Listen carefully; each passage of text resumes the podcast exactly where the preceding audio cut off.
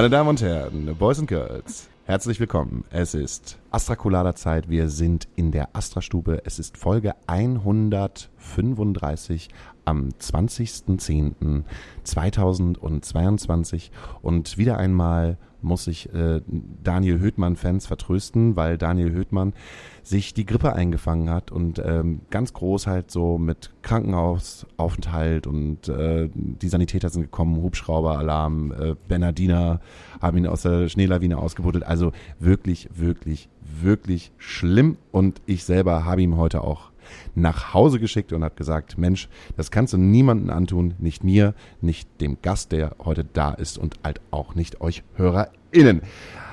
Ihr werdet schon merken, alles klar, ich bin nicht allein. Ich habe eine wundervolle Frau vor mir sitzen. Ach, danke. Die schon lange eine Einladung von uns hatte und heute endlich dem Ruf gefolgt ist.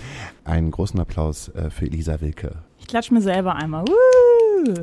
Elisa klingt so förmlich. Darf ich dich äh, bei deinem wirklichen Namen Lieschen Ja, nennen? bitte, bitte. Wahrscheinlich kann auch wieder mit Elisa Wilke keiner was anfangen. Das ist so das typische Problem auch an der Gästeliste. So, Elisa Wilke kenne ich nicht. Ah, Lieschen. So. Ja, Elischen, ja sicher. Dann, äh, dacht, man dachte auch lange, lange Zeit, dass ich mit Nachnamen Müller heiße. Lieschen Müller. Lieschen Müller klingt so nach etwas, was man dann so, wo, es ein Zitat von geben würde. Ich weiß nicht, ob es ein Zitat gibt, aber es gibt auf jeden, ich glaube, das ist einfach so ein gef geflügelter Begriff. Woher hast du den Spitznamen? Urzeiten her, damals, manche kennen es vielleicht noch ein bisschen, als Facebook aufkam, so, da war dann auch so dieses, okay, man legt sich jetzt ein Facebook-Profil an, eigentlich möchte man nicht. Ähnlich wie es einem jetzt vielleicht mit einem TikTok-Profil geht, wo man sich ein bisschen gewehrt hat und dann, ja, okay, macht man, weil man will ja auch nichts verpassen. Und dann aber auch festgestellt, dass unsere damalige Chefin auch ein Facebook-Profil hatte und natürlich in irgendwie jedem eine Freundschaftsanfrage geschickt hat. Und daraufhin war auf jeden Fall klar, dass man sich nicht mit seinem Klarnamen anmeldet, sondern mit Lieschen Müller. Lieschen war natürlich eh schon immer so ein Spitzname und ja, das ist die ganze Geschichte hinter Lieschen Müller. Lieschen, ähm, mhm. wo kommst du eigentlich her? Du bist keine Urhamburgerin. Ich bin keine Urhamburgerin. Ich bin zugezogen, in erster Generation zugezogen. Äh, ich komme gebürtig aus MacPom. Damals war das ja sogar noch DDR. Hab dann mit dem Umweg bist du über ein, Stuttgart. ein Kind der alten DDR? Ja. ja. Ja, bin ich. Ganz stolz. Kannst, kannst du dich daran noch erinnern? Nein. So alt bist du nicht. So alt bin ich nicht. Ich bin jetzt 35. Okay. Insofern habe ich nicht so viel Also davon gerade gerade frisch geöffnet. Mhm. Seid ihr sofort rübergekommen, damals, als die Mauer geöffnet worden ist? Äh, vier war ich, als Vier. wir rübergezogen sind. Mhm, nach Schleswig-Holstein. Also hast du eigentlich gar keine wirkliche Erinnerung mehr an Nee. die alte DDR, oder? Nö. Also meine Family wohnt da natürlich nach wie vor noch, aber sonst habe ich da nicht wirklich Erinnerungen. Wann bist du rübergekommen? Guck mal, ich bin 87 geboren und als ich vier war, also irgendwie 91, wenn mich Mathe nicht ganz verlassen hat. Ich glaube, ne? 87 und 4 ist 91. Guck mal, deshalb mache ich auch was mit Medien. Dann kommen wir auch gleichzeitig zu deinem Job, weil du bist schon Teil der Veranstaltungsbranche. Ja, das ist richtig. Ich arbeite als Screen-Designerin bei einem sehr großen äh, Ticketing-Unternehmen, bei Eventim. Dem Unternehmen, dessen Name nicht genannt wird. Genau, richtig. Das ist da, wo immer alle drauf schimpfen, dass die Server nichts können, wenn irgendwie ein paar größere Verkäufe anstehen. Und vielleicht auch, um direkt mit irgendwelchen, in Anführungszeichen, Vorurteilen aufzuräumen, wir kriegen keine Ticketdrucker. Wir müssen auch Tickets bezahlen. Wir dürfen sie auch nicht früher bekommen. Und also, also wir haben gar keine Vorzüge, außer 8% Mitarbeiterrabatt.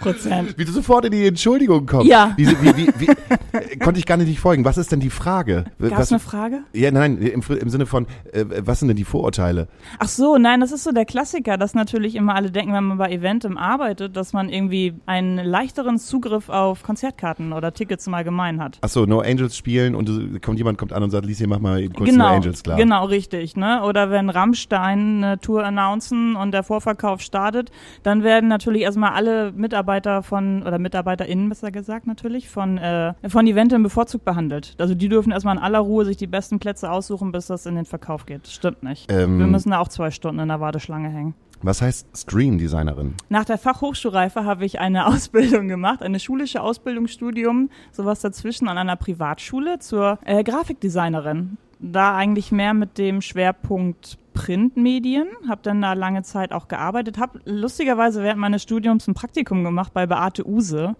Du hast ein Praktikum bei Ja, Beate Use gemacht? ist so. Oh, das finde ich super interessant. Ja, das bist du auch nicht der Einzige. Meistens hören die Leute auch dann auf, an meinem Lebenslauf zu lesen, sondern direkt so. Sie haben also so ein äh, Praktikum bei Beate Use gemacht. Wie kann man sich das vorstellen? Lieschen, wie kann man Ja. sich denn so ein Praktikum bei Beate Auch vorstellen? fantastisch. Also Flensburg, schöne Stadt erstmal natürlich. Ansonsten, ich kam leider zu spät, als ähm, jeder so einen Pott Knetmasse bekommen hat, um irgendwie so einen schönen Dildo zu formen. So, das ist an mir vorbeigegangen. Aber Ein Pott dafür, Knetmasse ja, um haben das halt die, so ein die. Praktikantinnen bekommen. Alle Also- MitarbeiterInnen haben das bekommen und durften dann halt Dildos formen. oh, okay. Ja, aber ich war halt zu spät. da. Aber dafür durfte ich äh, zum Beispiel, ich habe eine Landingpage zum Thema Cumshots gebaut. Vielleicht habe ich da auch zum ersten Mal von Cumshots überhaupt, also dass es einen Begriff dafür gibt, erfahren. So, Kampfshots. so ungefähr, Cumshots. So, Mhm. ne? Ja. Sü süße Mäuse möchten deine Sahne. So, und, und dann bist du da mit deinem Designanspruch und ja, nee, ist nicht so, also Bilder sind auch wichtig, groß. So, oder intimrasur.de habe ich dann gemacht oder auch so Bildersammlungen mit der dicken Bertha. Ich weiß nicht, ob man das heute noch so machen dürfte oder betiteln dürfte, aber auf jeden Fall war die dicke Bertha eine ähm, sehr korpulente Dame, die nicht alleine in ihrem Bett war. Sondern mit mehreren Männern, die Genau. die dicke Bertha Genau. dann äh, gefeedet haben. Genau, richtig. Und ähm, damit man natürlich sowas überhaupt erstellen kann, muss man ja davor erstmal eine, Achtung, Einführung in die Bilddatenbank bekommen. Und das war auch vielleicht so mit der äh, schwierigste Part von diesem ganzen Praktikum, weil dann sitzt du dann da bei diesen äh, wirklich Stereotypen, keine Haare, Brille, Metal-Shirt an und Camo-Hose und dann sitzt da jemand und erzählt, so, ne, das gibt, wir müssen das ja filtern, wir haben ja viele Bilder und da gibt's zum Beispiel rasierte teilrasierte und gar nicht rasierte Okay. und so ging das dann halt zwei Stunden und danach brauchte ich vielleicht auch erstmal Mittagspause. Okay, was war die Frage? Äh, Dein Lebenslauf, ja. Ja, richtig, genau, damals. Genau, Screen Design, das war, da wollten wir, glaube ich, eigentlich hin. Aber guck mal, ich bin ja schon mal in einer Online-Produktion. Also teilrasierte haben überhaupt gar keinen Bezug mehr in deinem Leben. Nicht wirklich, nein. Nein, Ah. nein. Ich habe dann nochmal einen Umweg gemacht über Schnaps. Äh, ich habe äh, eine lange Zeit bei einer Werbeagentur gearbeitet, die den Spirituosenhersteller Behn betreut. Ja, ja, das, das, wird hier, das hört hier nicht auf. Kleiner Feigling kennt man sicherlich. Kleiner auch- Feigling kennt man auf jeden Fall. Klein, Klop- ne? Kleiner Klopfer, ja. ja. nee, das ist das Konkurrenzprodukt. Achso, das ist das Kon Konkurrenzprodukt. Konkurrenzprodukt, Ja, ja. aber kleiner Feigling, geht das noch? Ja.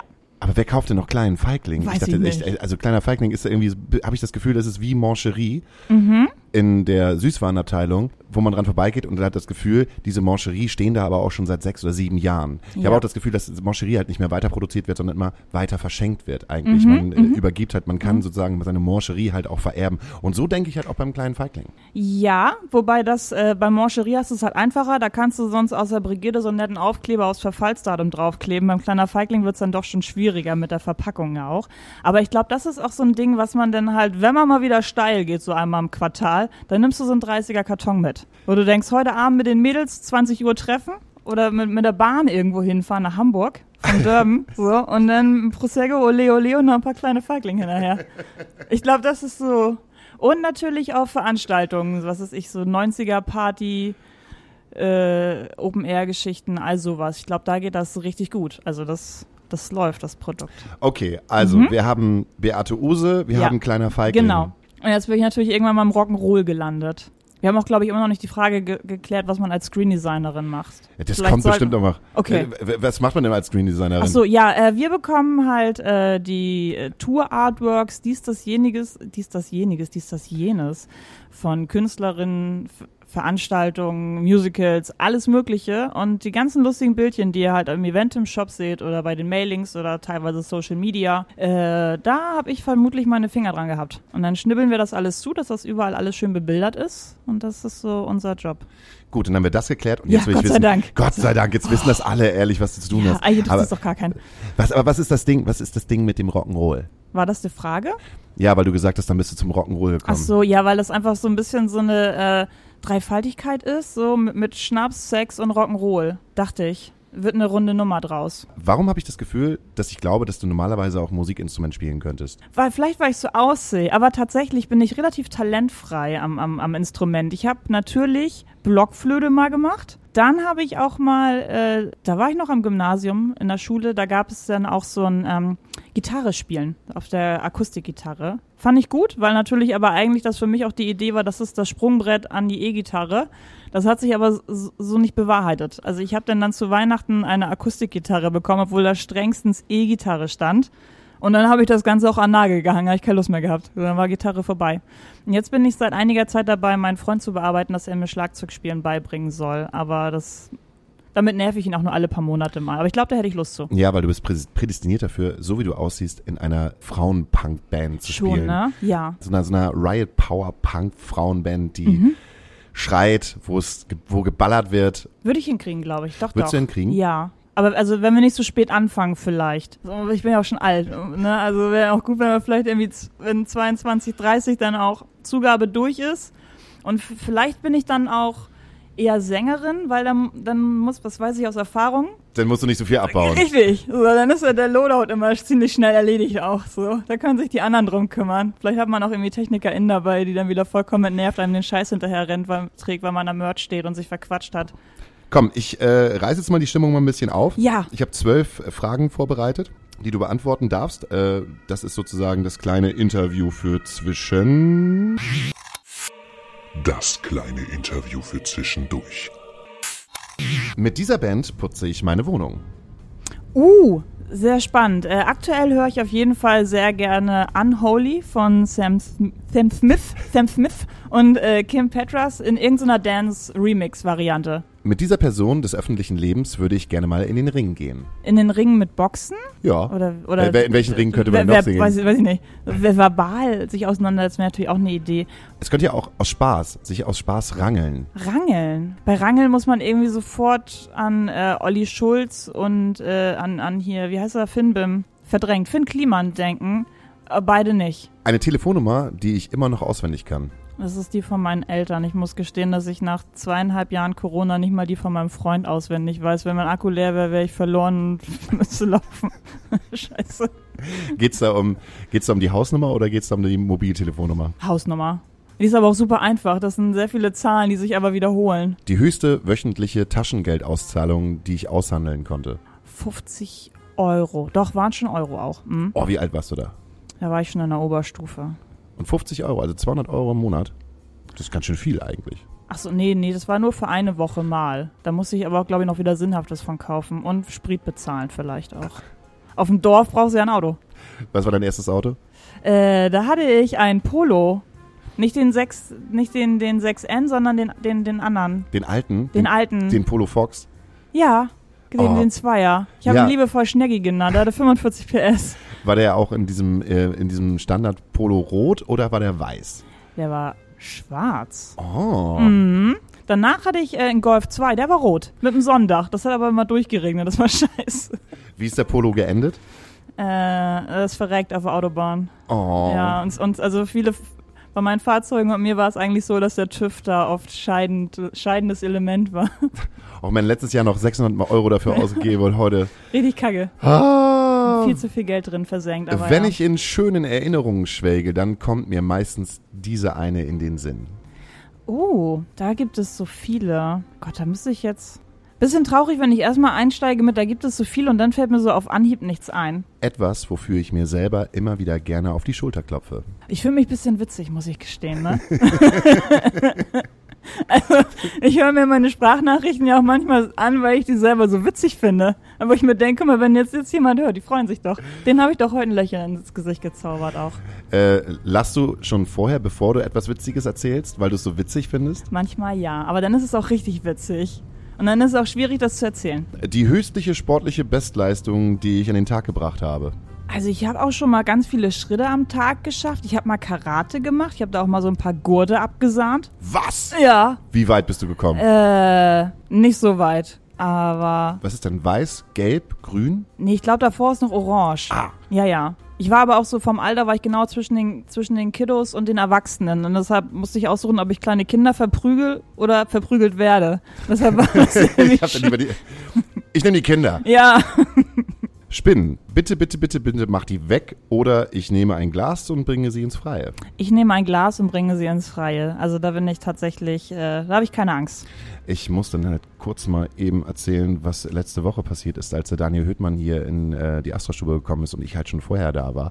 Da äh, stand ich äh, sozusagen am Tresen und er guckt mich halt nur mit großen Augen an und äh, hat mir dann an die Schulter gegriffen, hat irgendetwas weggeschnipst und hat sich dabei beim Wegschnipsen selber so sehr erschrocken, dass sein gerade gekaufter Kaffee in die Luft geworfen worden ist und er nochmal zwei Meter nach hinten gesprungen ist und meinte einfach nur, so, oh Gott, oh Gott, oh Gott, oh Gott, was ist das für eine große Spinne gewesen? Die war gelb, die war gelb, wo ist sie, wo ist sie, wo ist sie? Er hat seine Jacke ausgezogen, hat sie irgendwo hingeworfen, hat sich halt überall abgetastet, während er mich dann irgendwie auch noch abgetastet hat, wo ist diese Spinne hin? Mein Gott, wo ist diese Spinne hin? Und da habe ich das erste Mal herausgefunden, dass Daniel Hüttmann Arachnophobie hat. Ach Quatsch. Ja, ich habe mich auch nicht getraut, so kleine itzy-bitsy Spider-Witze zu machen, dass ich so langsam mit meiner Hand über seine Schulter langsam laufe und sage, da ist sie doch, da ist sie doch, da ist sie doch. Weil ich total Respekt davor habe, wenn Menschen vor so, also so Angst haben. Nicht mal zu Weihnachten macht er so riesige Augen. Und Daniel macht sehr große Augen. Und der macht wirklich sehr große Ja. Augen. Und der hat selten vor irgendetwas Angst. Ja. Aber so erschrocken habe ich ihn seit langer Zeit nicht gesehen. Wohl hat sich wohl eine Spinne halt irgendwie abgeseilt. Verrückt. Total verrückt. Ich pack die aber, aber ich kann die in die Hand nehmen und schmeiß die dann irgendwie raus. Ja, in die Hand nehmen müsste ich sie wahrscheinlich jetzt auch nicht, aber schon so diese Papier-Glas-Geschichte. Ich setze sie dann auch raus und so. Da habe ich jetzt keinen Stress mit. Ein Kinderlied, das ich immer noch auswendig kann. Weiß ich nicht. Ich, ich summe manchmal so irgendwelche Dinge vor mich hin, was auch Kinderlieder sind, aber Habt ihr damals nicht gesungen in der Schule? doch, haben wir. Auch Gedichte auswendig lernen und sowas alles. Aber Verdrängung. Wahrscheinlich musste irgendwas das weichen für irgendwas total Irrelevantes in meinem Kopf.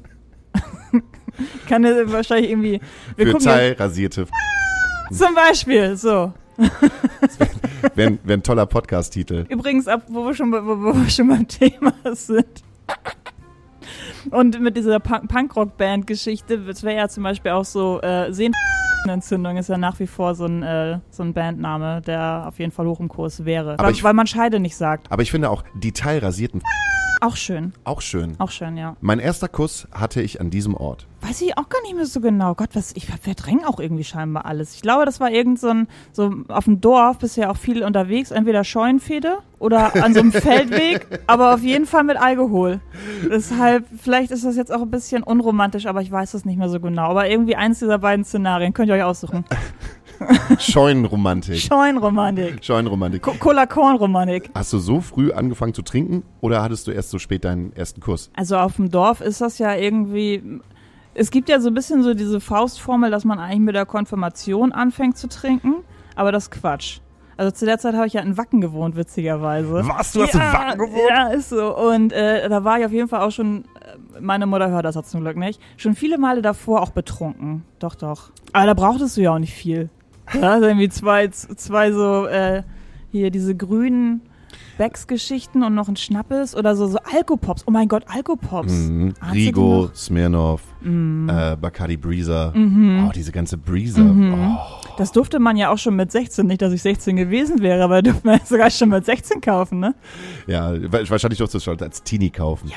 Sobald du konfirmiert worden bist, zack, den Rigo in den Hals. So, schau, du kippen mir nachher. Ich hatte meinen ersten Kuss im Kino. Also meinen Oh. ersten, also ich hatte schon sehr früh, äh, habe ich schon sehr oft geknutscht, so, also mal ausprobiert, irgendwie so als Kind, so mit, mit einer Freundin halt, so, aber so, so, Kuss- äh, so Mund auf Mund. Aber meinen ersten Kuss hatte ich äh, im Kino bei dem Film Twister. Okay. Das ist so ein Film, äh, war damals der Wahnsinn, ähm, computeranimierter Wirbelsturm. ich wollte gerade sagen, das war doch irgendwas mit Wind, ne? Das war irgendwas mit Wind, genau. Ja. Und dann habe ich äh, den typischen, Uh. ich lege meinen Arm ganz Ja. äh, unauffällig über die Schulter meiner damaligen Begleitung und dann drücke ich ihr einen äh, sehr feuchten, schmatzigen Zungenkuss in den Hals und andersrum halt genauso. aber süß auch. Ja, war halt ein bisschen süß. Und dann haben wir noch mal ein zweites Mal, als wir beide auf dem Weg zum Popcorn gewesen sind und als ich das ein drittes Mal wollte, hat sie gesagt, so, jetzt ist Stopp. Mhm. So, du hast schon zweimal geknutscht. Ja. Es muss, man muss auch nicht gleich beim ersten Mal so komplett in die Vollen greifen. So dreimal. Ja. Das ist viel zu viel. Zweimal Nee. reicht. Ja, zweimal reicht. Man muss ja auch nochmal sich auf was anderes freuen. Auf was, aufs nächste Mal. Ich kann mein Fahrrad selber reparieren. Nein. Bist du nicht handwerklich begabt? Ich habe so krass die Vermutung gehabt, dass du handwerklich unfassbar gut begabt ist. Weil du so aussiehst, als wenn du zu Hause eine Schleifmaschine irgendwie unterm Kissen hättest. Also wir haben sehr viel äh, Segen auch zu Hause. und auch sonst sehr viele äh, handwerkliche Mittel, die man so braucht und Bohrer und Schlagbohrer und dies, das, jenes. Und ich erzähle auch ganz gerne davon, aber ich habe nicht so richtig viel Ahnung. Also ich, ich kriege das schon hin, ich stelle mich nicht ganz so dusselig an. Aber es gibt vielleicht auch Menschen in meinem Haushalt, wir sind zu zweit, die da nicht so viel Geduld haben und das dann mir aus der Hand nehmen oder mir vielleicht auch das direkt machen. Es wäre aber auch geil, wenn du halt Werkzeuge sammeln würdest, ohne sie bedienen zu können. Ja. Und du sagst so, ach Mensch, die Hilti, die hole ich mir von der eBay Kleinanzeigen oder die Makita. Ich habe eigentlich im Prinzip alles da, aber auch nur, weil du sie sammelst. Das wäre stark. Oder auch so Scheiß auf Sonos-Boxen. Ich stelle mir schön das Makita Bauradio in die, ins Wohnzimmer. Ich bin bekannt dafür, dass ich oh. Äh, bestimmt irgendwas, dass ich immer gute Laune verbreite und Quatsch erzähle. Ich glaube, sowas auf jeden Fall. Ich glaube, man kennt mich auf jeden Fall eher als, als äh, optimistischen, positiven, quatschredenden Menschen.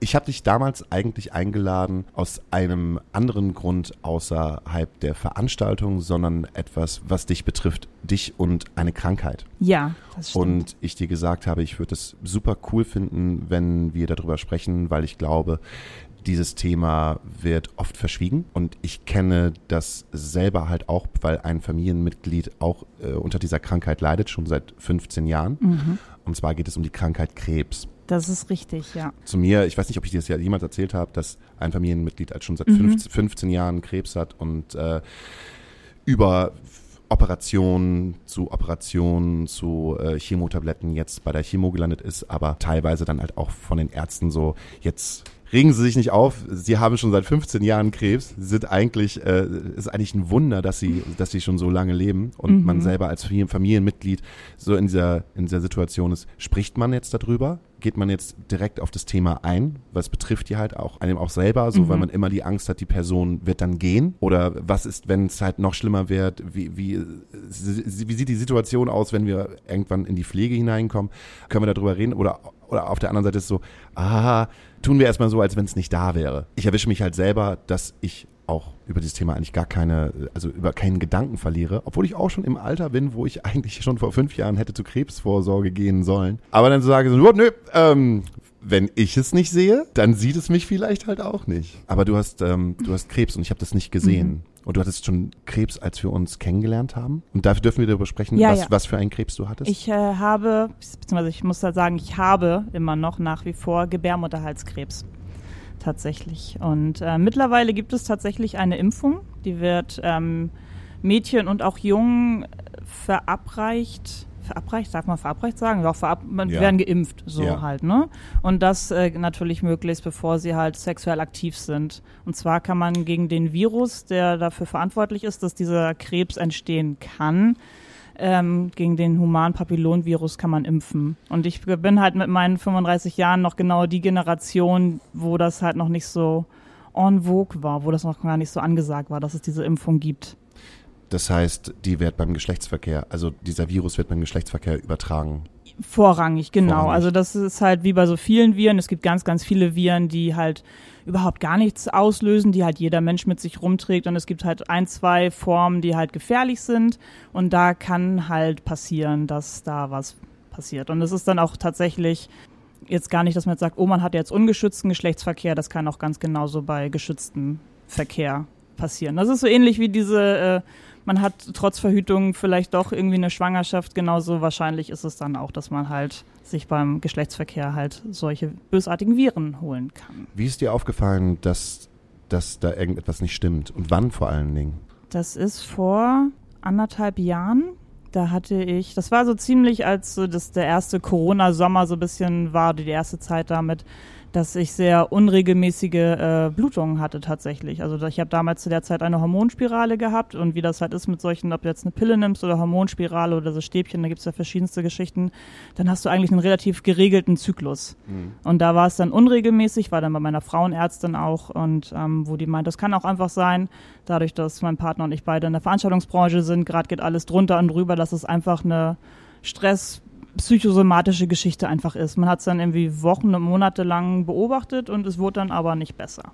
Und ja, ich war dann natürlich immer regelmäßig bei meiner Frauenärztin und dann hat sie mich irgendwann an eine Spezialklinik überwiesen, wo dann auch die Spirale entfernt wurde und auch eine kleine Biopsie gemacht wurde und da wurde dann halt festgestellt, dass da ein kleiner Krebs sich eingenistet hat. Kannst du dich noch erinnern, als es dir gesagt worden ist? Also ich habe immer nur so Bilder vor Augen von irgendwelchen Serien und Filmen, wo Menschen dann äh, vor ihrem Arzt sitzen und je nachdem, wie der Arzt es ja gerade sagt, so, ja, Mensch, ganz trocken, so, sie haben Krebs. So, ich will gar nicht so ein großes Thema drum machen, gar nicht so ein Ding drum, sie haben halt einfach Krebs. Wie war das für Also- dich damals? Witzige Randinfo, ich habe irgendwie das ganz große Glück, ständig Ärztinnen oder Ärzte zu haben, die ganz merkwürdige Namen haben und da kam dann kein Scherz, Frau Dr. Arzt, das war die Anästhesistin zu mir und meinte Frau dann, Dr. Arzt. Und äh, die kamen dann zu mir. Soweit alles gut verlaufen, dies, das, ähm, und dass es jetzt ins Labor geschickt wird, kann halt alles sein, so, wo man natürlich auch so in seinem Dämmerschläfchen noch denkt, ja gut, man geht ja nie vom Schlimmsten aus natürlich.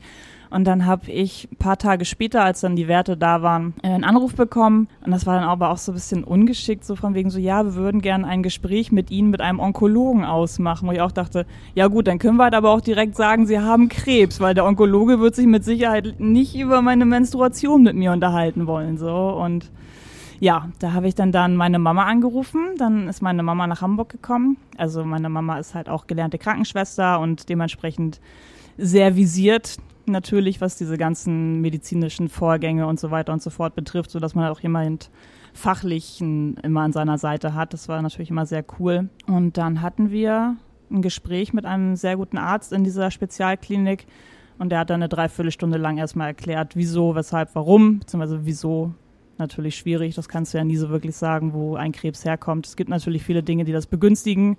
Es gibt ganz viele Dinge, die das äh, Die, äh, ja, ich, ich weiß, worauf du hinaus ja. willst. Wie lange hast du gebraucht, das mit deinem Umfeld zu teilen, außerhalb deiner Mutter? dadurch, dass ja zu der Zeit irgendwie Corona-mäßig die Kontakte sowieso sehr, sehr eingeschränkt waren, war da natürlich so das Umfeld, mit dem man das geteilt hat, gar nicht so groß und da war ich auch sehr froh drum. Weil so dieses klassische, ähm, wie geht's dir, dann zu so einer Frage wurde, der man natürlich immer gerne aus dem Weg geht. So, weil entweder sagst du halt so, ja, m- mir geht's gut, was gelogen ist, würdest aber auch keinem erstmal groß erzählen, wie es dir wirklich geht. Und insofern habe ich das, glaube ich, schon innerhalb von ein, zwei Tagen dann den wichtigsten Leuten dann auch erzählt. Stimmt, und da es halt in der Corona-Pandemie ist, muss man sich ja automatisch wieder selbst mit sich beschäftigen, weil man Mhm. nichts zu tun hat. Das heißt, Mhm. ja, du bist ja die ganze Zeit, hast nichts zu tun, sitzt zu Hause. Bei euch war es ja auch so. Stimmt, ja. du warst Wir ja ja damals auch- ja schon bei Eventim, oder? Mhm, richtig, war in Kurzarbeit dann auch. Weil ja nichts los war. Kann, kann man konnte ja keine Karten verkaufen. Und ja, Also das ist, es ist ja auch ein Thema, von dem man ja immer hört, so Krebs und furchtbar und natürlich hat jeder Angst vor Krebs. Aber ich glaube, wenn man das nicht äh, selber oder äh, irgendwie im engsten Freundes-, Familienkreis miterlebt, dann kann man sich da auch, glaube ich, relativ schwierig mit reinversetzen oder wie auch immer. Oder damit äh, das Nachfühlen natürlich. Und äh, bei mir war das tatsächlich, der Tumor an sich war relativ klein. Es gibt also ganz verschiedene Kodierungen und Arten, das ähm, zu benennen und zu bestimmen, damit das halt international gültig ist. Und bei mir war das ein zwar noch relativ kleiner Tumor, der hatte, glaube ich, so unter vier Zentimeter. Es gibt ja auch diese sogenannten Stadien, ne? Wenn man jetzt auch irgendwelche Arztserien sieht, dann ist ja immer, oh Gott, hier Stadium 4. Stadium 4 ist so das Größte. Alles, was größer als Stadium 4 ist, wird dann auch nicht Stadium 5 oder so. Das ist quasi das Endstadium in Anführungszeichen, zumindest was die Größe betrifft. Das heißt deshalb noch lange nicht, dass man seine Angelegenheiten regeln sollte. Aber ich hatte zu dem Zeitpunkt äh, Stadium 1b war das. Also noch relativ klein, gut behandelbar, allerdings einen schnell wachsenden, insofern, dass man das auch schnell behandeln müsste. Und das ist natürlich bei der Lage, wo dieser Tumor ist, blieben halt nicht so viele Alternativen, als dass halt die komplette Gebärmutter entfernt werden sollte. uh. äh, krass. Das heißt sozusagen Chirurgie, die wird die Gebärmutter entnommen und ähm, das bedeutet auch, dass du keine Kinder mehr bekommen kannst. Genau, richtig. Also das war natürlich so neben der Tatsache, du hast Scheiße, du hast Krebs. So, das hat man irgendwie, das ging wirklich alles sehr, sehr schnell. Das hat einem dann auch gar nicht unbedingt so die, die Zeit gelassen, da groß drüber nachzudenken. Aber du musstest dich jetzt nicht nur mit dem Gedanken, du hast Krebs, sondern auch mit die wurde halt gerade deine Familienplanung zerrissen, damit auch auseinandersetzen. Das war schon ziemlich gemein. So, ne? Also ich glaube, jeder Krebs ist uncool, aber als junge Frau ist das natürlich halt schon blöd, wenn man eigentlich dachte, man, dass man vielleicht Kinder kriegen möchte. Und es gibt tatsächlich auch ähm, die Option, dass nur ein Teil der Gebärmutter entfernt wird. Und dann ist natürlich das Risiko immer noch da. Also das Risiko ist bei Krebs halt sowieso immer noch da, aber wenn nur ein Teil der Gebärmutter entfernt würde, ist dann halt damit das Risiko natürlich nicht so minimiert, als wenn halt komplett entnommen wird. Und nach der Operation war das dann erstmal vorbei? Das heißt sozusagen, das Thema Krebs war dann war, war, war dann gestrichen? Also das Ding ist dann raus oder ging es dann noch weiter? Hast du noch noch? Es ging noch weiter tatsächlich, ah. ja. Also es war leider war der Gedanke, wir operieren jetzt und dann ist der Spuk vorbei, hat sich halt leider so nicht bewahrheitet. Denn ähm, bevor halt groß operiert wird, wird ein sogenanntes Lymphknotenstaging gemacht. Das heißt, es werden halt Lymphknoten entnommen. Die kann man sich jetzt nicht so groß wie Smarties oder so vorstellen. Das sind halt ganz, ganz kleine. das ist ein kleiner Vergleich. ja, das ist tatsächlich mir noch hängen geblieben von meinem Arzt tatsächlich. Da dachte ich auch, geiler Vergleich so dann, ne? Aber guck mal. Stellen Sie sich Smarties vor. Ja, genau. So, Viele und dann, Smarties. Oder wie so ein, wie so, wie, wie auf dem Rummel, diese äh, Greifarme. So, nein, das ist natürlich ganz, ganz winzig und das ist dann auch zufällig, welche da in Anführungszeichen entnommen werden. Und da wurden 14 Proben entnommen und von diesen äh, entnommenen Proben war halt eine auffällig. Und das bedeutet also, die Lymphknoten, das ganze Lymphsystem ist quasi so die Müllabfuhr des Körpers, kann man sagen. Und das heißt, wenn von diesen Aber auch gleichzeitig wie ein Frühwarnsystem, genau. um zu schauen, äh, ob irgendetwas noch funktioniert oder nicht so richtig funktioniert. Genau, richtig. Ah. Und wenn aber diese Lymphknoten halt befallen sind, dann heißt es halt, dass dieser Körper, dass dieser Krebs, dieser Tumor eventuell schon gestreut hat. Ja. Und damit war dann natürlich so, okay, mit der Operation allein werden wir es vermutlich nicht bekämpfen können. Deshalb wurde dann da das wieder zugemacht, wollte ich gerade sagen. Also es wurden tatsächlich dann meine Eileiter entfernt und meine Eierstöcke wurden dann ähm, weiter nach oben gesetzt, um sie aus dem, weil dann klar war, dass eine Chemo und eine Bestrahlung folgen wird. Äh, und damit die Eierstöcke halt nicht im Bestrahlungsfeld sind, wurden die dann halt weiter nach oben gesetzt. Denn die Eierstöcke sind ja auch für die Hormonproduktion zuständig und sonst wäre ich halt schon in, in die Menopause quasi dann ungewollt geraten, wenn die kaputt bestrahlt worden wären. Das heißt, meine Gebärmutter ist noch drin, mhm. aber ich könnte jetzt nicht ohne eine künstliche Befruchtung rein theoretisch Kinder bekommen.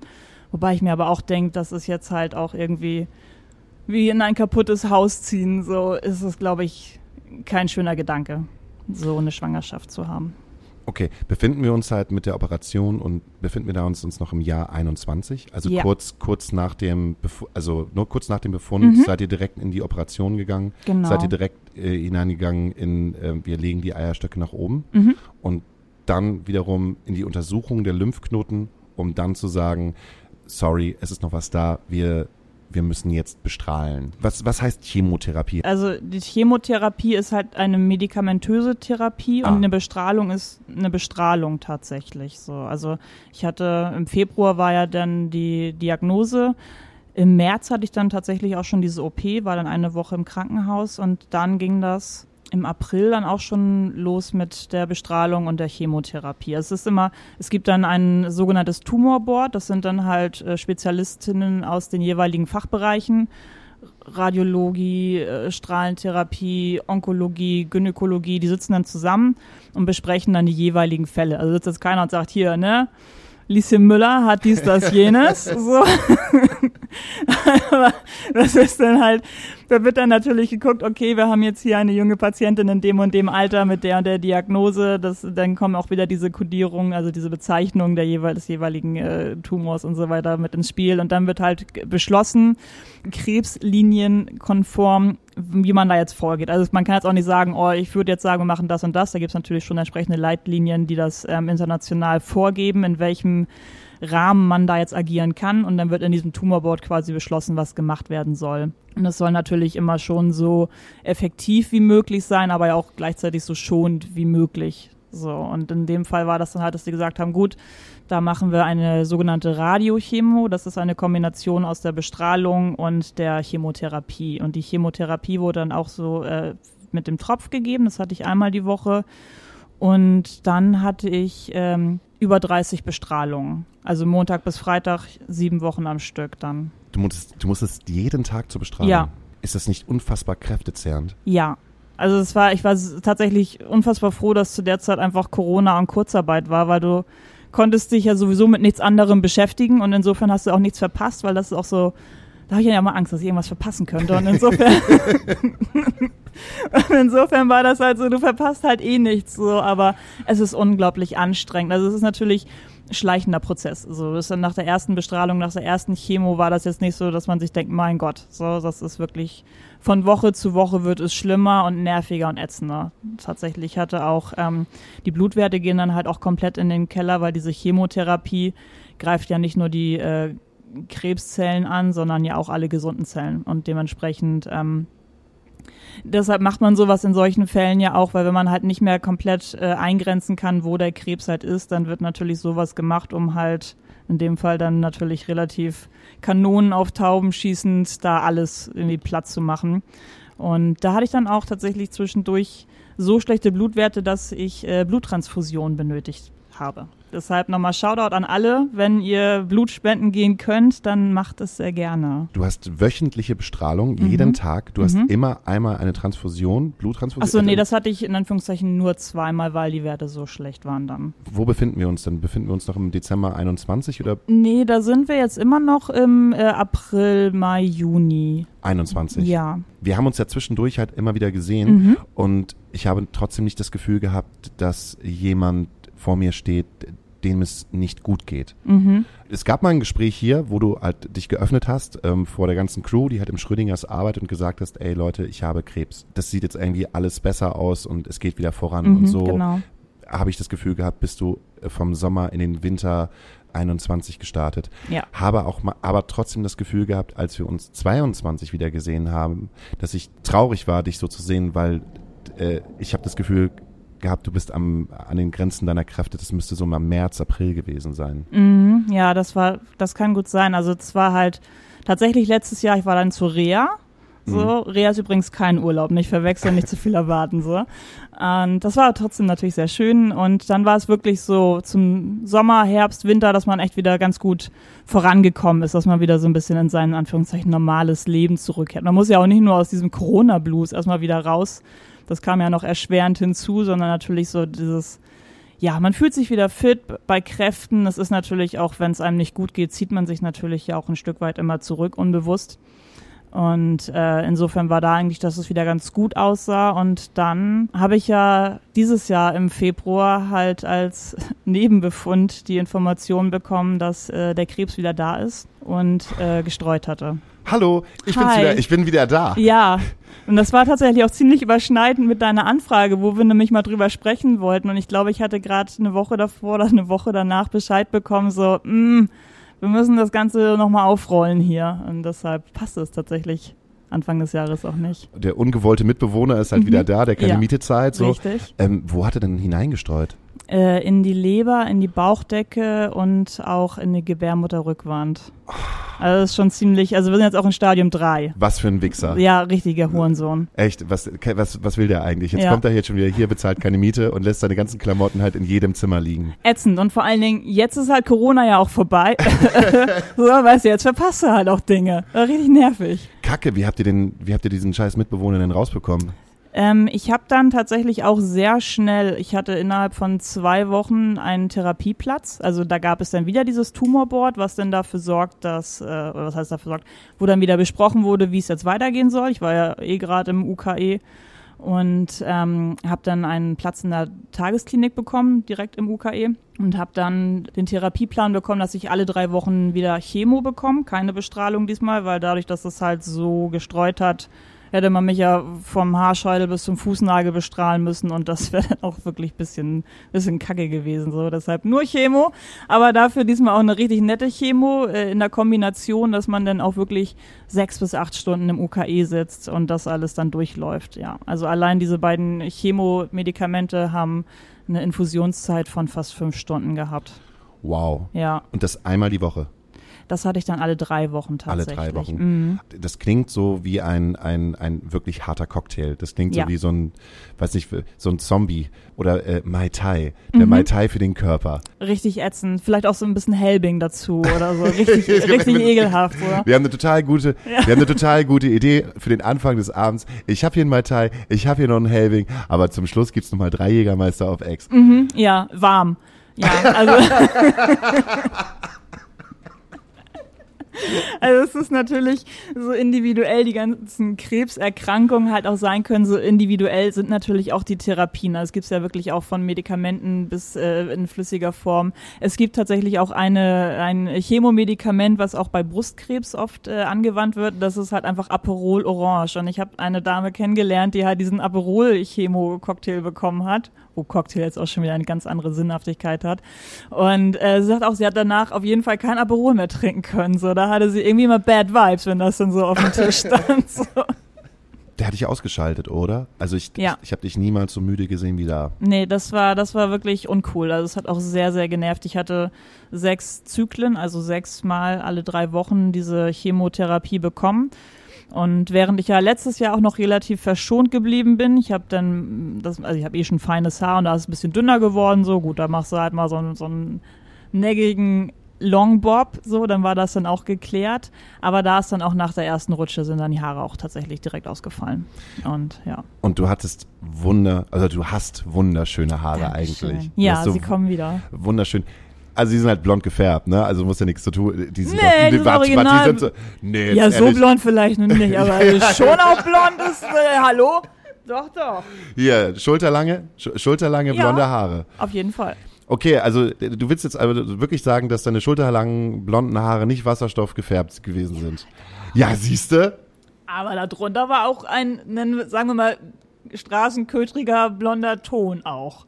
Ja Mhm. gut, aber die waren jetzt auf einmal weg. Die waren jetzt weg. Ja, schade. Ja, das war richtig doof. Also es war irgendwie auch so, wenn du dann, ich trage ja auch so, bevorzugt schwarz und wenn du dann halt überall diese weißen Haare hängen hast, dann geht einem das auch richtig, richtig auf den Senkel. Und dann Wie so ein Hund. Dann, ja, furchtbar. Und dann habe ich dann auch irgendwann dann zu meinem Freund gesagt, so, kannst du mir jetzt bitte die Haare abrasieren, weil das wird ja auch nicht besser. Dein Freund hat das gemacht? Ja, ja, er war auch nicht so begeistert davon, aber ich habe ihm auch gesagt, ich kann das auch machen, aber es sieht halt noch beschissen aus, so. Und äh, kannst doch nichts verkehrt machen, einfach ab. Dann haben wir noch ein Foto davor gemacht und dann haben wir ein Foto danach gemacht und dann sah ich einfach aus wie so ein Antifa-Hooligan und dann haben wir auch alle sehr herzhaft drüber lachen können und ja. Das klingt, dass du und dein Partner eine wirklich sehr harte und schwere Zeit für eure Beziehung und eure Liebe hattet, aber euch da durchgekämpft habt. Mhm.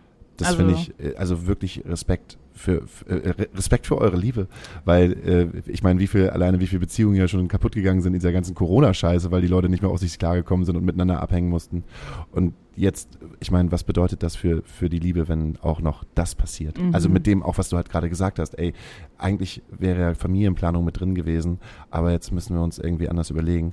Und ich finde gerade dieses Bild, was du gerade aufgemacht hast, wie er dir die Haare rasiert, so wunder, wunder, wundervoll und so süß.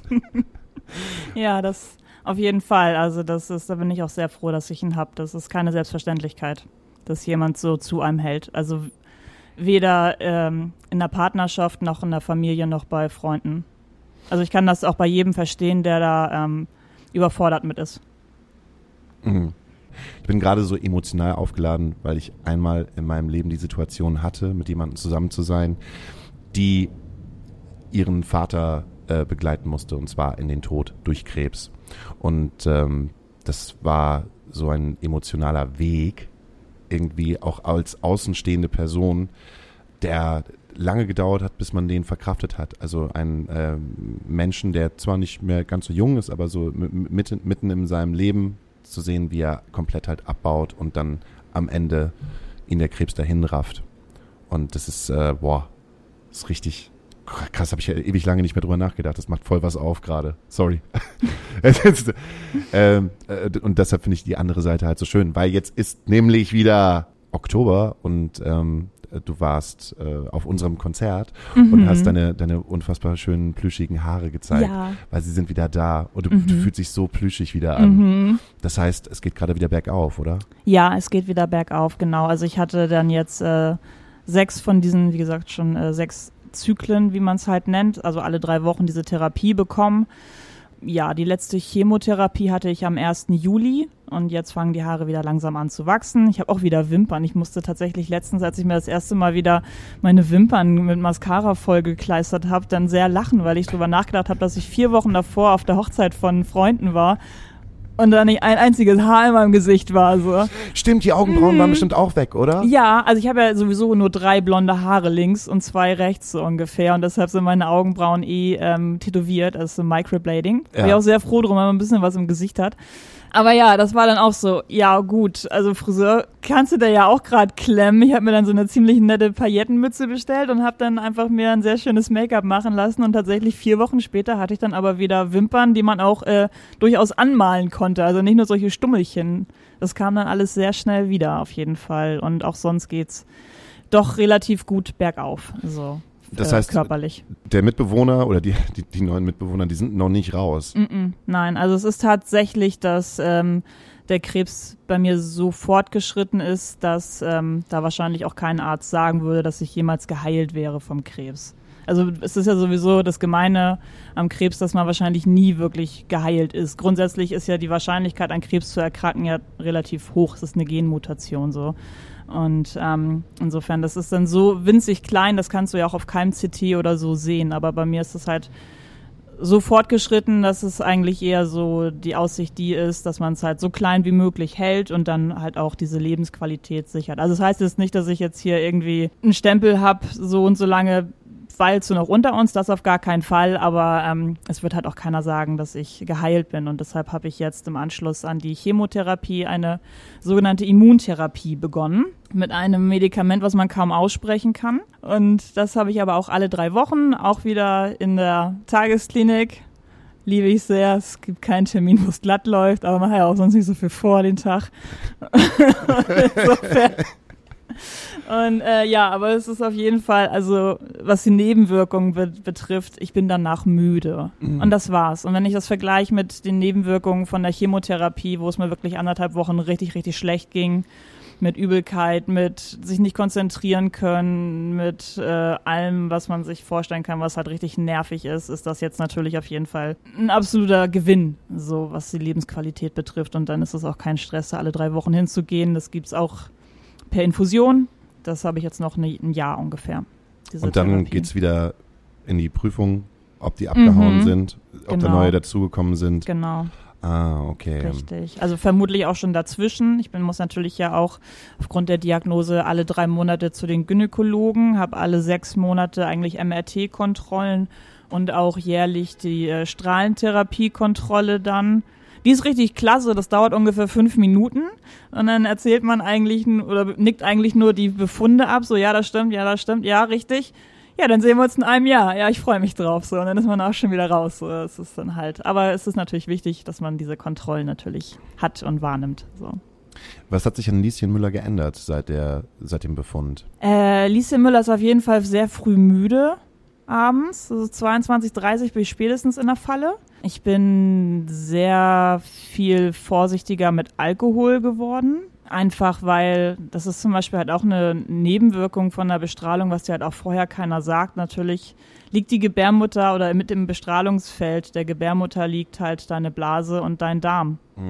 Und äh, durch die Bestrahlung habe ich halt tatsächlich, ähm, ich will jetzt nicht sagen Kontinenzprobleme, also das ist jetzt nicht, dass ich jetzt irgendwie inkontinent wäre oder so, aber ich muss man halt vielleicht ein bisschen schneller mal auf Toilette. Man ist vorsichtiger. Man ist vorsichtiger so, ne? Weil das kennt wahrscheinlich jeder so. Nach, ich hatte mal so diese goldene Regel zweieinhalb Bier und danach gehst du das erste Mal. Das krieg ich nicht mehr ganz hin. Und dann musst du den ganzen Abend laufen und das ist dann alles natürlich ein bisschen ähm, nervig. So nervig so. Und man fühlt sich dann, man möchte ja auch nicht so einen Kontrollverlust im Allgemeinen, was natürlich durch Alkohol ausgelöst wird, haben. So, ne? Deshalb so hier in der Astra-Stube, da weiß ich, da bin ich auch immer in sehr sicheren Händen in einem safen Space. Da kann das dann schon mal passieren, dass man dann so einen Schnaps trinkt und dann bin ich auch schon fertig eigentlich so. Ne? Viel mehr vertrage ich ja eigentlich nicht mehr. Wird auf jeden Fall günstige Abende. Ey, voll. So, man hat sich ja irgendwann selbst kaum mehr leisten können, so da bin ich raus. So, ne? Ein, zwei Bierchen und ein Schnaps und dann ist auf jeden Fall äh, Alarm. Das ist schon auf jeden Fall, das ist ein Thema. Ansonsten Ja, tatsächlich auch, dass man jetzt wieder mehr seine sozialen Kontakte aufbauen muss, die man lange vernachlässigt hat. Ich weiß nicht, ob das vielleicht auch so ein Corona-Relikt noch ist, dass man sich ja eh nicht mit vielen Leuten treffen konnte und auch einfach, um sich und seine Gesundheit zu schützen, natürlich auch schon wirklich vermieden hat, rauszugehen, sich mit Leuten zu treffen dass man das jetzt so erstmal wieder ein bisschen anschieben muss. Hast du das Gefühl, dass die Leute sich auch erstmal wieder an dich gewöhnen müssen? Also nicht, dass du eine schlimme Person bist. Oder, nee, aber also ich kann mir vorstellen, dass es vielleicht die eine oder andere Person gibt, die dann Angst hat, irgendetwas zu erwähnen, was dich sozusagen in so eine Bredouille bringt. Also alleine, manchmal ist ja nur, jemand sagt Krebs und oh Gott, habe ich das gerade eben laut gesagt? Weil die Person irgendwie Angst hat, was Falsches zu sagen oder mhm. sich auch manchmal ist es ja so, dass Personen sich irgendwie von einem entfernt haben, weil sie ja Angst haben, etwas Falsches zu sagen und wo man dann sagt so, nee, gar kein Problem, wir können über alles halt quatschen so. Also das Gefühl habe ich tatsächlich zum Glück gar nicht unbedingt. Also es liegt wahrscheinlich auch daran, dass ich halt selber auch, glaube ich, die schlimmsten Krebswitze von allen reiße. Ja? So, ja, ja, also Hast da, du eine Top 3? Also was immer funktioniert und alle richtig hassen, ist, wenn natürlich so der Klassiker, wenn gegrillt wird, so, so die verkohlte Wurst kannst du mir geben, weil Krebs habe ich schon. Aha, Kommt gut. immer so mittelgut an. Ähm, oh Gott, was habe ich denn sonst noch so? Das ist auch immer so ein bisschen situationsbedingt natürlich. Ich wollte gerade sagen Situationskomik, aber vielleicht bin ich auch der einzige Mensch, der das so richtig witzig findet. So. Also nein, ich habe nicht, also die Leute, die das halt wissen, die mich ja auch ein Stück weit begleitet haben, die ähm, wissen ja vermutlich auch, dass ich halt ähm, in 99 Prozent der Fälle da auch nicht so sensibel bin, dass ich das jetzt irgendwie so auffassen würde, dass mir das verletzt oder dass mir das wehtut. Und ich glaube, die Leute, die mich jetzt auch nicht so gut kennen, die bringen solche Sprüche ja auch nicht äh, bewusst. Das ist dann ja eher unbewusst und dann berührt mich das aber auch nicht unbedingt so. Aber ich habe da, glaube ich, auch eine ganz gute äh, Schutzschicht oder wie auch immer man das nennen möchte, mit sowas umzugehen. In der Zeit, als du deine Therapie bekommen hast und in der Zeit, als du bestrahlt worden bist, warst du immer alleine in dem jeweiligen Saal oder in den Zimmern oder hast du auch ähm, so gesehen Bestrahlungsfreundschaften geschlossen?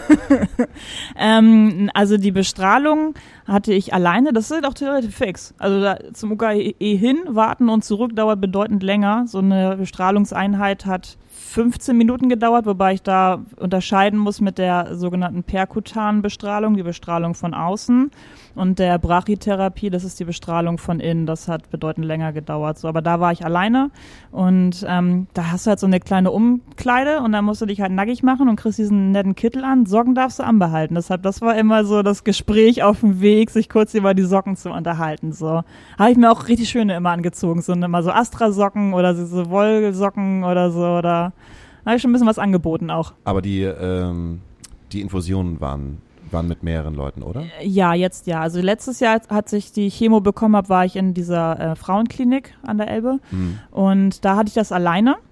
Da war ich dann alleine in meinem Bettchen. Und jetzt bin ich in der Tagesklinik und da ist man mit bis zu fünf Leuten in einem Raum. Ist denn Krebs dann da auch das Thema? Äh, teilweise ja, teilweise nein. Also da ist es gibt ist auch mal so ein bisschen tagesformabhängig. An manchen Tagen hat man auch äh, Bock klingt jetzt vielleicht ein bisschen falsch, so, aber möchte man sich vielleicht auch austauschen. Aber an den meisten Tagen kann man es dann auch irgendwann nicht mehr hören. So, also ist, man weiß ja, jeder von diesen Menschen, der hier sitzt, hat in irgendeiner Form Krebs. Die meisten sind auch tatsächlich Frauen, die da in der Tagesklinik sind, in dieser gynäkologischen. Es ist aber natürlich bei einer gynäkologischen Tagesklinik, dass das natürlich vorrangig Brustkrebs, Gebärmutter, Gebärmutterhals oder auch Endometriose äh, diese ganzen gemeinen Erkrankungen sind. Also Männer können ja auch Brustkrebs bekommen. Es ist ja nicht nur, dass nur Frauen Brüste Brustkrebs bekommen können, aber dementsprechend ist natürlich, dass da 95 Prozent äh, Frauen sind. Aber die meisten halt schon bedeutend älter. Also ich bin ja ein bisschen, bisschen sehr früh dran mit meiner Geschichte hier. Und insofern hat man auch nicht immer unbedingt Lust, sich mit denen zu unterhalten. Also als ich jetzt das letzte Mal da war für die Immuntherapie, das ist ja das gleiche in Grün, nur dass du ein bisschen fixer raus bist, da waren dann auch zwei Damen, wo ich dann auch dachte, die haben dann so rumgestresst und mit den neuen Terminen und warum, wie lange das jetzt noch hier dauert, wo man dann irgendwie auch so ein bisschen böse vielleicht denkt, ihr habt doch heute eh nichts mehr zu tun, jetzt lass doch die arme Krankenschwester da mal einen ruhigen Zettel ausfüllen oder so, oder, ne? Und dann so ein Rumgezeter oder, ja, also manchmal tauscht man sich ein bisschen aus, aber eher selten. Also ich habe dann meistens so ein bisschen wie so, ein, wie so ein Kind, was das Wochenende über zu Oma und Opa geschickt wird. So ein Rucksack dabei mit Kopfhörer, AUX-Kabel ganz wichtig, äh, Buch, Malbuch, viel Essen auf jeden Fall, kriegst du nix. Die haben dann auch immer solche Monitore, da kannst du auch Fernseh gucken oder daddeln oder so. Also man kriegt die Zeit schon rum und muss sich nicht zwingend unterhalten. Jetzt haben wir ja dieses Thema seit einem Jahr ungefähr, dass ich dich gefragt habe, vielleicht sogar ein bisschen länger. Und du hast mir vor einer Woche geschrieben und meintest, ey, wir hatten ja mal dieses Gespräch, jetzt komme ich vorbei. Warum jetzt? Ähm, ich war jetzt tatsächlich auch im Oktober haben wir, ne? Guck mal, nicht Ja. nur Tage, Monate sind auch weg. Doch, genau. Ich bin jetzt vor ein paar Wochen aus der Reha wiedergekommen, die mir sehr gut getan hat, wo man sich auch mental sehr gut aufgeräumt gefühlt hat. Einfach, dass man auch für sich sagen kann, ich kann darüber sprechen. Also das kann ich auch nicht an jedem Tag. Heute ist ein guter Tag, heute kann ich gut drüber sprechen Mhm. und der, der kleine Prosecco Mate hier, der, Der so- schlägt an. So, ich habe ne? den extra voll gemacht. Dankeschön, funktioniert. so, mehr brauche ich auch nicht. So, sorry, ich kann ja kein Auto mehr fahren. So. Ähm, an den meisten Tagen kann ich da auch gut drüber sprechen. Es gibt natürlich aber auch Tage, wo ich das nicht kann. Und ich denke, das ist ja auch vollkommen naheliegend, dass man das an manchen Tagen halt nicht kann. Aber ja, momentan bin ich in ganz guter Behandlung. Man fühlt sich halt auch nicht mehr so niedergeschlagen durch diese anstrengende Chemotherapie und insofern, und jetzt ist natürlich auch mit dem Oktober, dem äh, Brustkrebs-Awareness-Monat vielleicht auch eine ganz gute Zeit, um, um das überhaupt über das Thema Krebs zu sprechen. Ich, äh, ich bekomme unfassbar viel gute Energie von dir gerade zurück. Ich finde das äh, bis, bis jetzt ein unfassbar gutes Gespräch darüber und äh, ich habe mir wirklich Gedanken gemacht, wie man das Ganze anfängt und äh, und mir auch gedacht so, oh, was, was ist denn, wenn du etwas Falsches sagst oder äh, tritt ich da in ein Fettnäpfchen rein, weil das kann ich nämlich sehr gut. Äh, aber du gibst mir äh, auf keinsten irgendwie das Gefühl, irgendwie gerade fehl am Platz zu sein ähm, bei diesem doch sehr intimen Gespräch, was du jetzt gerade in der Öffentlichkeit halt einfach hast. im so. Radio. Im Radio und äh, im, Ra ja, im, Ra im Radio jetzt hast. Und ähm, das äh, bringt mich dann halt auch zu dem, was ich, was mir halt auffällt, einfach du hast so unfassbar viel gute und positive Energie und hört sich ja vielleicht blöd an, so Mindset heilt keine Krankheiten. Und auf der anderen Seite glaube ich auch schon, weil ich habe ja am Anfang auch von äh, dem ähm, von der Krebssituation in meiner Familie gesprochen und die Person, die damit fünf, seit 15 Jahren schon damit arbeitet und auch einfach ganz so klar sagt, nö, warum soll ich mich jetzt aufgeben? Warum soll ich das denn jetzt machen? Das wäre doch total bescheuert, wenn ich jetzt die ganze Zeit rumweinen würde und über den Krebs reden würde. Ich habe doch so viel vor. Und weil sie seit 15 Jahren damit immer argumentiert, glaube ich halt auch, dass sie diese Mitbewohner ja immer noch da drin hat, aber dass die halt keine Kontrolle halt über ihren Körper haben und ähm, einfach das so durchzieht. Finde ich, finde ich Wahnsinn. Absolut. Also ich bin da auch, wenn du das so erzählst mit den 15 Jahren, wo ich auch meinen Hut ziehe, weil also jetzt äh, nach zwei Jahren, wo ich mir auch denke, es reicht jetzt auch, ich möchte das auch nicht nochmal durchmachen müssen. Und insofern ist wirklich jemand, der das so lange schon so tapfer durchsteht, das ist natürlich nochmal eine ganz andere Hausnummer. Ähm, insofern, ja, krass auf jeden Fall. Also ich versuche natürlich, ich bin auch grundsätzlich einfach jemand, der sehr optimistisch ist und sehr positiv und auch selbstbewusst durchs Leben geht und auch versucht, das natürlich entsprechend mir dieses Mindset beizubehalten. Das funktioniert natürlich auch nicht immer. Äh, Trotzdem denke ich aber auch, dass man natürlich damit, damit viel besser umgehen kann mit der ganzen Diagnose, dass man Leute auch besser mitnehmen kann, das besser erklären kann, vielleicht auch, dass man da vielleicht auch Ängste nehmen kann. Auf der anderen Seite darf man sich jetzt aber auch nicht, das hatte ich jetzt auch schon ein paar Mal im Gespräch mit älteren Damen, die dann auch so, ja, ja, man muss immer positiv bleiben. Ja, das mh, so, ne? Also es funktioniert. Natürlich sollte man positiv bleiben, man darf sich jetzt aber auch nicht in die eigene Tasche lügen. Also wenn es dir nicht gut geht, dann geht's dir nicht gut. Und da wird's auch nicht besser werden, wenn du denkst, ach na ja, was soll schon passieren? Das bisschen Krebs, morgen geht's mir wieder besser oder so. Das funktioniert halt nicht an jedem Tag. Es muss schon eine gesunde, ein gesunder Umgang damit sein. Aber ja, ich denke schon, wenn man grundsätzlich eher positiv gestimmt ist, dass man das auch besser wegsteckt. So. Ich habe gerade das, das Wort Wille im, im Kopf gehabt. Mhm. Man will nicht, Ja. dass der Krebs Überhand hat. Ja. Und manchmal hat man mehr Willen und manchmal hat man weniger Willen. Ja. Aber der Wille ist halt einfach, ich bin immer noch eigener Herr über meinen Körper und über meine, meine Energy. Total. Also ich bin ja auch einmal die Woche dann bei meinem Hausarzt zum Blutkontrolle, Blut abnehmen. Und äh, da gibt's halt Tage, da gehst du dann halt hin und fühlst dich gut und siehst auch gut aus und strahlst es auch aus. Und es gibt auch Tage, da braucht man gar nicht, braucht keiner fragen, wie es dir geht, weil du einfach das Gesicht zur Faust geballt dich da hinsetzt, den rechten Arm frei machst und gib ihn. So, ne? Und dann willst du auch wieder nach Hause. Das ist aber, denke ich, was ganz Natürliches. Das hat man ja auch ohne eine fiese Erkrankung zu haben, dass man gute und schlechte Tage hat. Um das Krebsthema abzuschließen, will ich nicht so eine Frage stellen. Ja, was kannst du unseren Hörerinnen jetzt so mal so mitgeben? Geht zur Krebsvorsorge. Wirklich. Ja, Punkt. Ja. ja. Ja, da muss man sich auch nicht in die eigene Tasche lügen. Ja. sondern muss es mal machen. Das du, ich habe, ähm, äh, um das, das Ganze hier mal wieder äh, in, in eine andere Bahn zu lenken und äh, das Gespräch dann halt auch mit, mit, mit einer anderen Energie außerhalb vom Krebs rauszubringen. Ich habe ein Kind. Nee, ich habe kein Kind. Äh, ich habe einen Jungen. Äh, ich habe auch keinen Jungen, also der gehört nicht mir, aber da gibt es einen Jungen, der heißt Fiete, der stellt mir äh, in diesem Podcast immer Fragen, die aber unser männlicher oder weiblicher oder jemand dazwischen halt beantworten muss. Muss, muss, Darf. darf, könnte. So, und zwar Fiete fragt. Wenn du möchtest, kindgerecht, aber es ist, heute ist es auf jeden Fall kein kindgerechter Podcast. Ich, ge ich gebe mein Bestes, nicht teilrasierte mit unterzubringen in der Antwort. Ich finde, ich weiß auch nicht, ob ich teilrasierte mit Namen darf, äh, nehmen darf als Titel. Das klingt schon ein bisschen anstößig. Ja, nee, ist vielleicht nicht Find gut. ich, vielleicht, vielleicht, vielleicht auch für das das Thema auch raus McGuired oder so. Könnte schon, aber halt für ein Thema, also für einen Podcast, der sich mit dem Thema Krebs äh, auseinander, also naja. Vielleicht muss man da auch sogar eine äh, Triggerwarnung zu aussprechen. Ich weiß es nicht. Ich bin da auch Zum tatsächlich. Thema Krebs oder zur teilrasierten Huh, gute Frage. Also beim Krebs vielleicht schon, bei der teilrasierten überlasse ich das jedem Geschmack. Ne, wie war das mit den Fetischen und so? Sie, Sie können jetzt entscheiden, ob Sie das Wort teilrasierte bei sich im Podcast haben möchten. Äh, Ich, das überlasse ich dir. Ich habe ja keinen Stress mit teilrasiert. ja, dann vielleicht lassen wir es auch drin.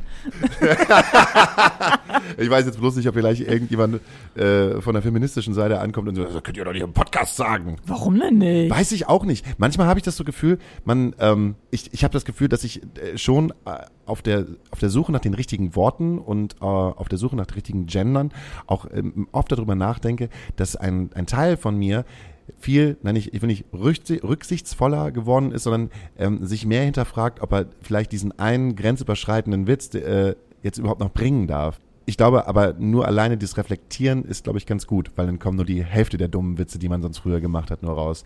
Und Voll, fühle ich auch sehr. Ist natürlich jetzt auch nicht gerade das netteste Wort. So, das muss man ja schon auch sagen. Er hat irgendwie sowas Herabwertendes. Ja, aber ich bezeichne ja niemanden, wir be- bezeichnen ja niemanden als gerade, Nein, und wir, das ist ja auch ein Zitat. richtig, wir zitieren, Wir zitieren. weil ich sitze ja gerade mit einer Frau in einem Podcast und wir beide reden über, ja, es ist ja gut. Ja. Wird nicht besser. Äh, Nee, Vorlauf. Äh, Fiete fragt, Du Hauke, was ist eigentlich der blaue Engel? Der blaue Engel, oh, das ist eine schöne Frage. Der blaue Engel ist ein Siegel, was an, äh, wenn ich mich recht erinnere, Papierprodukten abgebildet wird, also auf der Verpackung. Und eigentlich bedeutet, dass das ein ähm, recyceltes Papierprodukt ist. Und zwar, um einfach das Abholzen zu stoppen, damit halt nicht so viele Bäume gefällt werden, um neues Papier zu erschaffen, wird altes Pa- Papier recycelt und wenn das so in diesem Papier altes recyceltes Papier enthalten ist, dann bekommt dieses Papier dieses Symbol mit diesem blauen Engel. Ich glaube, dafür ist der blaue Engel da. genau, das ist ein Umweltsiegel. Ein Umweltsiegel, Ein ja. Umweltsiegel. Ich glaube, das ist sogar das älteste Umweltsiegel, was es, äh, was es in Deutschland gibt. Ich glaube, das kommt irgendwo aus den 80ern. Da gab es schon den blauen Engel. Ja, also man möchte fast sagen, dass auch Toilettenpapier, was den blauen Engel trägt, vielleicht auch aus den 80ern kommt. Und der blaue Engel ist aber auch noch eine Kneipe in Hamburg auf dem Hans-Alberts-Platz. Uh, Der blaue Engel. aber ist das jetzt noch kindgerecht? Auf dem Hans-Alberts-Platz, das ist ein Ort in Hamburg, gibt es eine, ähm, eine Bar, ich glaube, der weiß schon, was eine Bar ist, gibt es, eine, ein, gibt es ein Gasthaus und ähm, dieses Gasthaus wirbt damit, dass man von diesem Gasthaus durch das Fenster direkt auf die Herbertstraße gucken kann. Die Herbertstraße ist wiederum eine sehr bekannte Straße, wo viele Menschen stehen, die mit anderen Menschen spielen wollen. Für Geld. Kacke, ich krieg's nicht kindgerecht hin. Das wird schwierig. Aber auf jeden Fall, ich glaube, wenn man sagt, dass der blaue Engel eine Bar ist, wo man Getränke trinken kann mit Freunden Ja, auf und St. mal einen Pauli, guten Abend haben einen guten kann. Abend, ne? Ne? Oder auch einen Tag, Ja, 24-7. richtig. Und wenn man rauskommt, dann kommen halt auch andere Menschen und fragen, ob man gerade was vorhat. Ich glaube, das ist eine kindgerechte Umschreibung dafür. Siehste. Und der blaue Engel, fällt mir gerade ein, ist auch ein Film aus den 30ern. Und zwar ist einer der erfolgreichsten Filme, die in Deutschland jemals gedreht worden ist. Ist das so? Ja, mit Mar- Marlene Dietrich. Oh, Der stimmt, blaue ja. Engel mit Marlene Dietrich. Ja. Schwarz-Weiß-Film und das war der Durchbruch von Marlene Dietrich, ähm, weil sie diesen Song hatte. Ähm, ich bin von Kopf bis Fuß auf Liebe eingestellt. Das weiß ich nicht. Kennst du den? Ich bin vom Kopf. Wünsche ich mir mal auf unsere Playlist. Mach das mal, ja. Marlene Dietrich. Schön. Was viele ja nicht wissen, als es mit ihrer Karriere bergab ging, hat sie dann nämlich dieses blauer Engel-Siegel auch verkauft ans Umweltministerium und vielleicht auch noch einen Werbefilm gleich mitgedreht. Das Ich Quatsch. bin von Kopf bis Fuß Mit auf Papier Recycling eingestellt. Ach, Marlene Dietrich, was macht die heute eigentlich? Ja, Ich glaube nicht mehr so er viel. ist tot. Ja, Ja, traurig. Hagrid ist gestorben. habe ich auch mitbekommen, ja. Das finde ich auch sehr traurig. Also ich habe mich ja lange Zeit ein bisschen geweigert, muss ich sagen, was so Harry Potter betrifft. Aber auch einfach nur, weil alle das gut finden. Dann finde ich es nämlich pauschal immer schon mal. Sind wir noch in der vierte Frage? Nee. Dann kann Nee, ich jetzt auch nicht. Scheiße sagen, Du ne? kannst auch wieder Scheiße sagen, Gut, ja. Gott sei Dank. Oh Gott, ich weiß, ich fühle mich sonst so in meiner Sprache beschnitten, wenn ich sowas nicht sagen darf, ne? Passiert. Sehr gut. äh, ja, ich habe mich ja, und dann war aber so der erste, ich glaube, also äh, mein Freund hat tatsächlich Harry Potter mit äh, im wahrsten Sinne des Wortes in unsere Beziehung gebracht. Und dann gab es natürlich den einen oder anderen, also jetzt geht's ja wieder los, wenn es früh dunkel wird, dann kann man auch mal wieder Harry Potter und so alles durchbingen. Und ich habe jetzt auch gerade erfahren, dass es scheinbar auch noch einen Teil gibt, den wir noch nicht gesehen haben. Aber Hagrid ist auf jeden Fall eine Konstante, wo sich, glaube ich, jeder denkt, den würde ich gern mal in den Arm nehmen, beziehungsweise in den Arm genommen werden, weil ich glaube, größentechnisch wird es schwierig andersrum. Sehr traurig auf jeden Fall. Ja, der strahlt so etwas aus, was Samson damals auch ausgestrahlt ja, hat. Genau. Ähm, so ein, so ein, vielleicht so einen großen Onkel, den man niemals hatte, der so, Mhm. so nett und plüschig sich immer um einen gekümmert hat Ja. und so. Und man denkt ja halt auch so, man ist ja damit aufgewachsen halt über die letzten zehn Jahre. Also Mhm. gerade äh, diese, diese Millenn- Millennials, die halt mit Harry Potter aufgewachsen sind, da warst du halt irgendwie mit, mit 12, 13 warst du im Kino und hast den Hagrid halt gesehen und zwar halt dein Lieblings-Hagrid. Und jetzt ist er tot. Und da Mhm. ist mir halt auch aufgefallen, was, was für Menschen man wahrscheinlich noch äh, erleben wird, die halt von einem gehen werden. So wie der Tod von Brad Pitt oder Oh Gott. der Tod von Tom Cruise. Aber ich glaube, Tom Cruise wird niemals sterben. Nein. Der kann gar nicht sterben. Egal, jetzt sind wir schon wieder beim Tod. Ähm, Aber was, was mir noch gerade eingefallen ist, da musste ich gerade dra- dran denken, als du ähm, versucht hast, den Hans-Albers-Platz und den Blauen Engel und vor allen Dingen die Herbertstraße kindgerecht zu erklären. Es ist schon ein paar Jahre her, da war ich auf dem 60. Geburtstag von meiner Tante. Wir sind eine ziemlich große Familie und wir haben ja irgendwie auch alle im September Geburtstag, so. Mit ein paar Ausreißern im August oder Oktober. Ja, äh, genau. Der 60. von meiner Tante, mein Cousin war auch da mit ähm, seinem Sohn, also meinem Neffen Tristan. Und dann hat mein, weil wir uns sehr lange nicht gesehen hatten und das letzte Mal, wo ich Tristan gesehen habe, war der noch sehr klein, also war wirklich schon ein paar Jahre her. Ähm, und dann hatte er dann auch versucht, Tristan zu erklären, ne, wer ich halt bin, dass wir uns ja auch bis schon mal zumindest gesehen haben und dass ich ja in Hamburg wohne, also weit weg von Sachsen.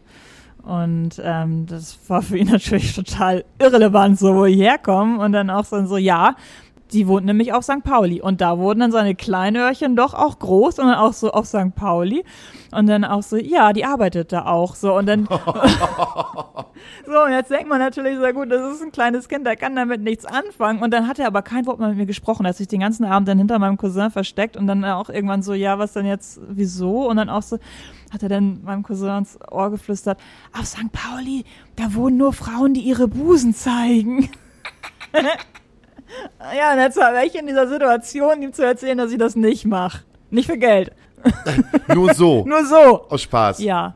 Ah, wir können diesen Podcast, der sehr flach gestartet ist, auch wieder flach, flach beenden, damit, damit das sozusagen einkreist äh, über das, was, über was wir eigentlich äh, wirklich reden wollten und was wir geschafft haben. Ich glaube, ähm, ich, ich finde es schön, dass wir es geschafft haben, in einem relativ geschützten Space hier über ein ernstes Thema zu sprechen, darüber zu lachen und äh, ähm, trotzdem gleich halt noch vielleicht ein Säckchen trinken und Ja. warten, äh, bis es aufgehört hat zu regnen. Wir haben eine Playlist und zwar die Astra Colada Nachtasyl Playlist. Wenn du möchtest, darfst du auf diese Playlist, die man auf Spotify findet, äh, ein oder zwei, drei Songs draufpacken. Sehr gerne. Dann auf jeden Fall äh, einer meiner aktuellen Putz-Top-Hits, Unholy. Hatte ich, glaube ich, vorhin schon gesagt, ne? Mit, mit Sam Smith Mhm. und Kim Petras. Und ähm, dann gerne noch Fingernails von äh, Don Brocco. Okay, und dann äh, ist mir aufgefallen, dass irgendwie Gavin Rossdale seitdem dann nicht mehr mit äh, dieser wunderbaren, äh, oh, Michelle Bündchen wollte ich gerade sagen, Mann, Gwen Stefani zusammen ist.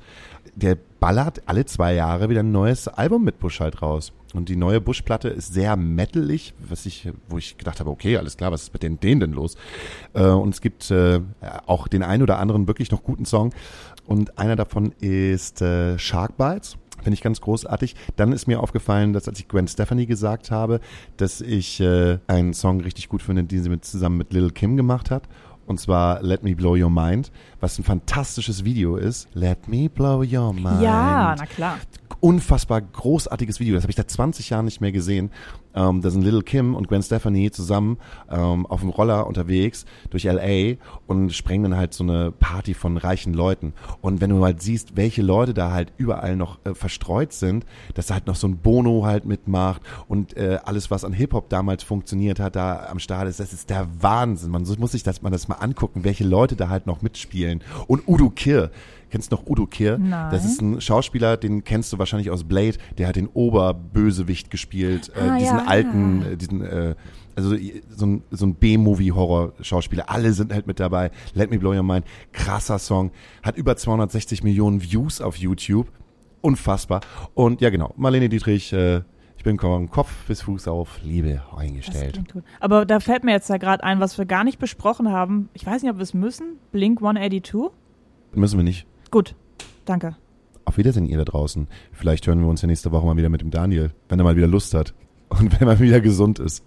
Gute Besserung, Daniel. Vielen Dank, dass du da warst. Vielen Dank, dass ich hier sein durfte und über dieses Thema reden durfte. Und ich hoffe, dass das vielleicht ein paar Leuten auch ein bisschen geholfen hat, da vielleicht auch drüber zu sprechen. Alles klar. Gute Nacht.